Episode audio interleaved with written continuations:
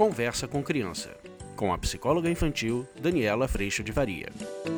E hoje nós vamos falar sobre como educar e como colocar limite nos filhos. Vamos falar sobre isso?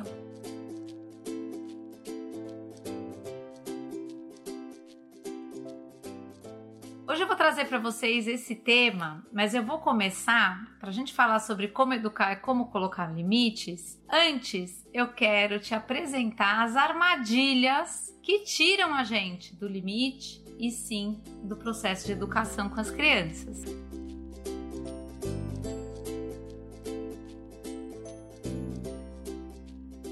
Primeira armadilha que eu queria trazer para vocês é uma armadilha muito comum na nossa geração a geração dos nossos pais isso provavelmente não acontecia, dos nossos avós menos ainda. Mas é a armadilha da gente querer ser amado pelos nossos filhos. E aí, gente, a gente pode começar a escolher atitudes ou escolher posturas como pais que sempre nos mantenham joia, bacanudos, queridos, amados. Se eu estiver preocupado em ser amado pelo meu filho, com as minhas atitudes, isso beira uma armadilha muito, muito comum da gente estar tá agradando nossos filhos nesse processo de educação, da gente achar que eles têm que estar sempre satisfeitos e felizes nesse processo de educação, que sim parte pela experiência de ouvir não, parte pela experiência de viver limite, de viver contorno, de ser convidado a um espaço de consideração, de escuta, de responsabilidade, e nem sempre isso é confortável. Então, se eu estou andando no processo de educação com meu filho, com a minha filha, e eu estou muito preocupado dele estar sempre me amando, eu tenho grandes chances, gente, de perder exatamente o propósito da educação porque eu tô mais preocupado em ele gostar de mim. E muitas vezes a gente vai ter nessa caminhada posturas não populares, sabe? Aquelas posturas não populares. Você vai fazer o que precisa, mas nem sempre você vai fazer o que seu filho quer. Agora, se eu estiver preocupado em ser amado, às vezes eu vou fazer sempre o que essa criança quer e poucas vezes o que ela precisa. O que, no fim das contas, fragiliza e deseduca. Por quê? Porque essa criança vai pensando que todo mundo vai agir com ela assim, ou vai pensando que a vida funciona assim, ela vai estar sempre atendida e confortável. É para te convidar para refletir, primeiro, qual é o nosso propósito nessa caminhada de educação. Com relação ao amor, eu só posso dizer para vocês o seguinte: nós já fomos filhos e nós sabemos que o amor pelos nossos pais, assim como o amor dos nossos pais por nós, já é, já acontece, já é fonte que sustenta toda a nossa experiência humana de aprendizados. Então, o amor ele não está barganhado em eu fazer o que você quer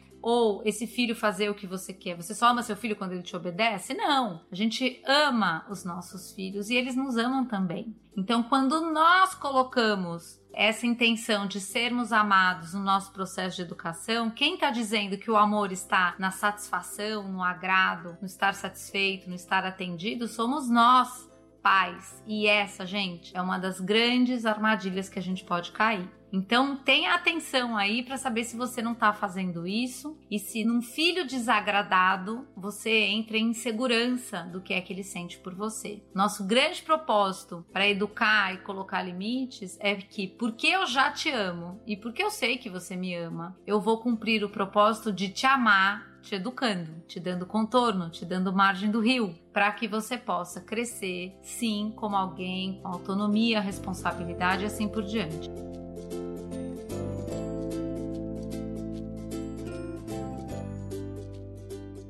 Muitas vezes você vai entrar num esforço enorme para considerar tudo que seu filho quer, pede, tem vontade ou necessita, mas muitas vezes a armadilha é que a gente vai entrar num esforço enorme de consideração pelo outro, mas a gente acaba se desconsiderando. Então essa é uma armadilha muito comum de eu quero muito considerar o que você precisa ou a sua necessidade ou a sua vontade, mas isso não pode desconsiderar você adulto. A nossa relação de consideração acontece no processo de educação e na colocação de limites quando eu considero você sem me desconsiderar, ou eu me considero sem te desconsiderar. E esse é um processo que é tão interessante, eu já falei isso em outros vídeos, que na hora que você estiver colocando um limite, perceba se isso está sendo apenas a consideração de você mesmo ou apenas a consideração do outro. Porque às vezes a gente fica oscilando, como eu já falei em outros vídeos para vocês, do quanto eu considero só a mim, e aí uma hora isso não se sustenta, e aí eu vou te agradar, considero só você. Já passou por isso? Ou eu considero só você, mas isso tá me incomodando, não tô aguentando, tá ruim para mim hashtag tá muito ruim para mim. E aí chega uma hora que eu, bumba, corto tudo e aí eu só me considero. Nosso grande desafio é exatamente a gente entrar nesse ponto do meio. Por exemplo, eu considero que você queira tomar o seu sorvete hoje, mas para mim é importante que isso aconteça depois da refeição. Mas a criança, ela vai ter a vontade de tomar o sorvete antes da refeição, por exemplo. Mas isso desconsidera você, no que você acha certo, no que você propõe como educação, no que você cozinhou aquela comida, tá certo? Então então, eu vou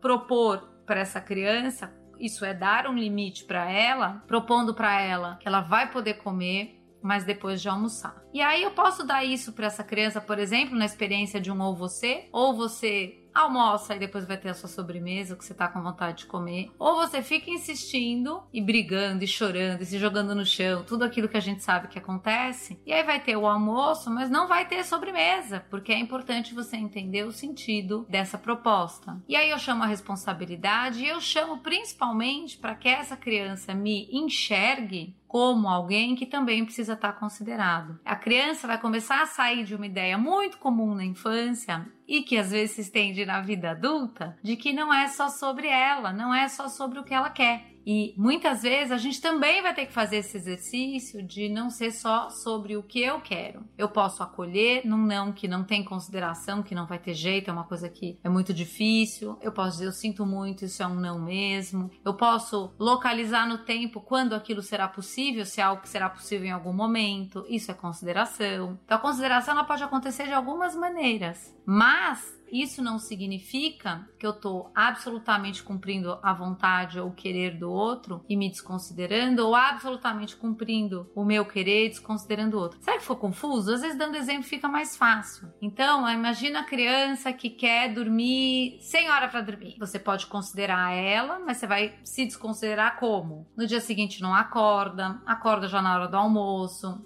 a rotina da casa tá toda atrapalhada porque você tá respeitando que essa criança tá dormindo até tarde do dia, mas isso está desconfortável para você. A hora que eu vou para um espaço de consideração, a gente vai achar, por exemplo, pode até ser um horário mais tarde, nas férias e tudo mais, dependendo da idade, podem dormir até 11 e meia, meia-noite, não tem problema, mas a hora de acordar é entre 9 e 9 e meia. Por quê? Porque na consideração comigo, a gente precisa, e com a casa, a gente precisa do horário que vai ter o café da manhã, o horário de almoço costuma ser o mesmo, porque eu também tenho meus horários de trabalho. E aí a gente faz esse ajuste e todo mundo cede um pouco mas nisso a gente está aprendendo, e as crianças estão aprendendo, um limite, mas que passa pela consideração do outro. A gente treina muito, gente, e aprofunda muito essa postura no curso online, porque lá há casos que você passa aí na sua casa, situações que você passa na sua casa, você traz para os nossos encontros ao vivo, e a gente vai desmembrando tanto a nossa postura, quanto a clareza na colocação de limites de uma forma respeitosa, mas sim, contorno, limite, direção, sim e não mas como que a gente pode fazer isso trazendo mais responsabilidade para as crianças?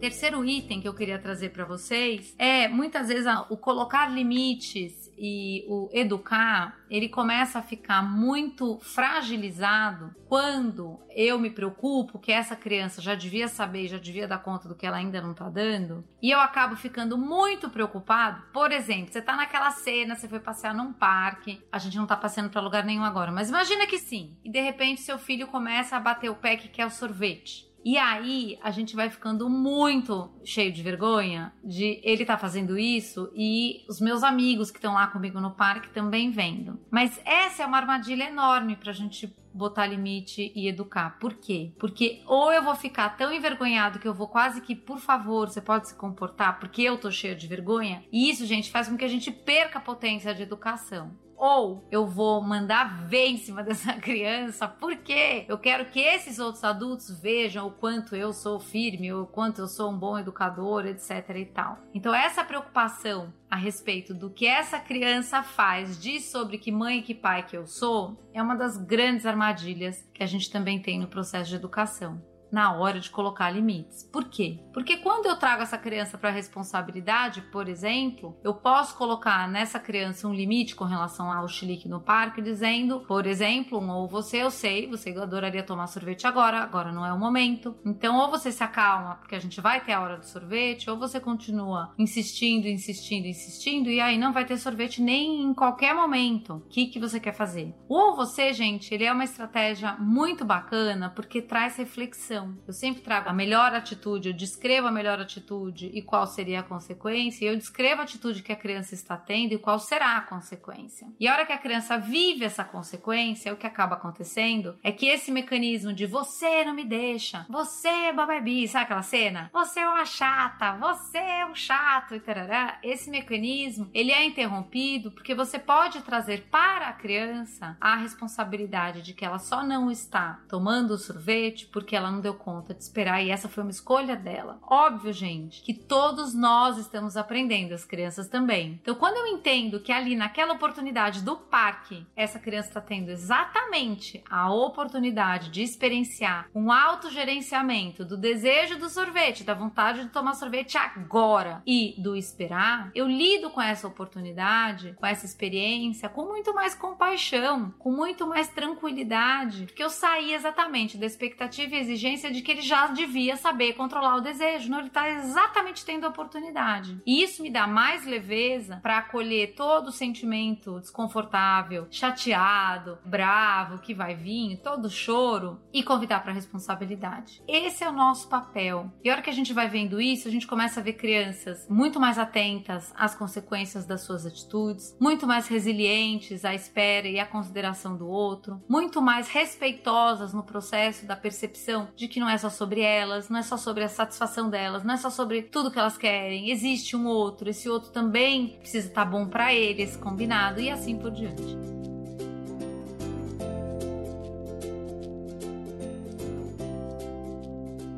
E o último item, que talvez seja um item complicado e polêmico, é o propósito de eu quero tudo e quero fazer de tudo para fazer meu filho feliz, para que ele esteja sempre e para sempre feliz satisfeito, sorrindo, animado, contente. Esse é um lugar muito perigoso, talvez uma das maiores armadilhas, porque quando a gente não tem no propósito da educação o acompanhante para todo o aprendizado que vai existir e para toda a resiliência que vai se desenvolver, para toda a oportunidade que essa criança tem de lidar com as suas próprias emoções na relação com o mundo, que sim tem frustração, sim não é no ritmo que eu quero, não é do jeito que eu quero, sim eu não tenho todo esse controle, que a gente gente também vive isso hoje, sempre e para sempre. A gente acaba nesse input de felicidade que sou eu que garanto, eu acabo fragilizando essa criança para lidar com a vida. Então não é que você vai precisar frustrar para ele aprender a frustração, a frustração existe. A hora que eu não posso descer, a hora que nesse momento a gente tem que usar máscara, na hora que eu não posso ir na escola, na hora que meu amigo não quer brincar comigo, na hora em que eu queria fazer tal coisa, mas eu tenho que fazer outra. Eu queria brincar, mas eu tenho a lição de casa. Todas essas experiências são riquíssima oportunidade para gente ajudar nossos filhos, trazendo para eles exatamente a responsabilidade pelas consequências que existem, ao invés de tudo bem, não faz, tudo bem, tá ótimo, ao invés de plena felicidade e conforto, nós podemos ser os acompanhantes desse processo. E a hora que a gente acompanha nossos filhos nesse processo, eles estão acolhidos, mas convidados à responsabilidade de lidar com os desafios da vida e vão saindo cada vez mais a cada experiência, a cada oportunidade, mais fortalecidos para lidar com esse processo.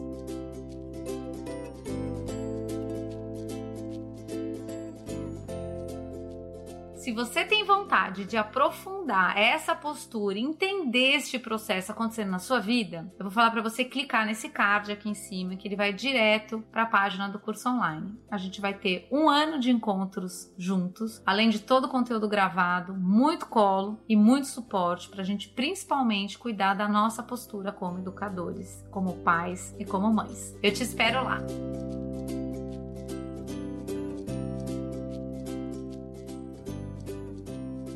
Eu agradeço muito a Deus pela presença dele no meu coração, por toda a força, todo o entendimento que ele me traz nos momentos mais difíceis e agradeço muito a tua presença aqui. Um beijo enorme a gente se vê na próxima. Tchau. Você acabou de ouvir Conversa com Criança, com a psicóloga infantil Daniela Freixo de Faria. Mande seu e-mail para conversa@danielafaria.com.br.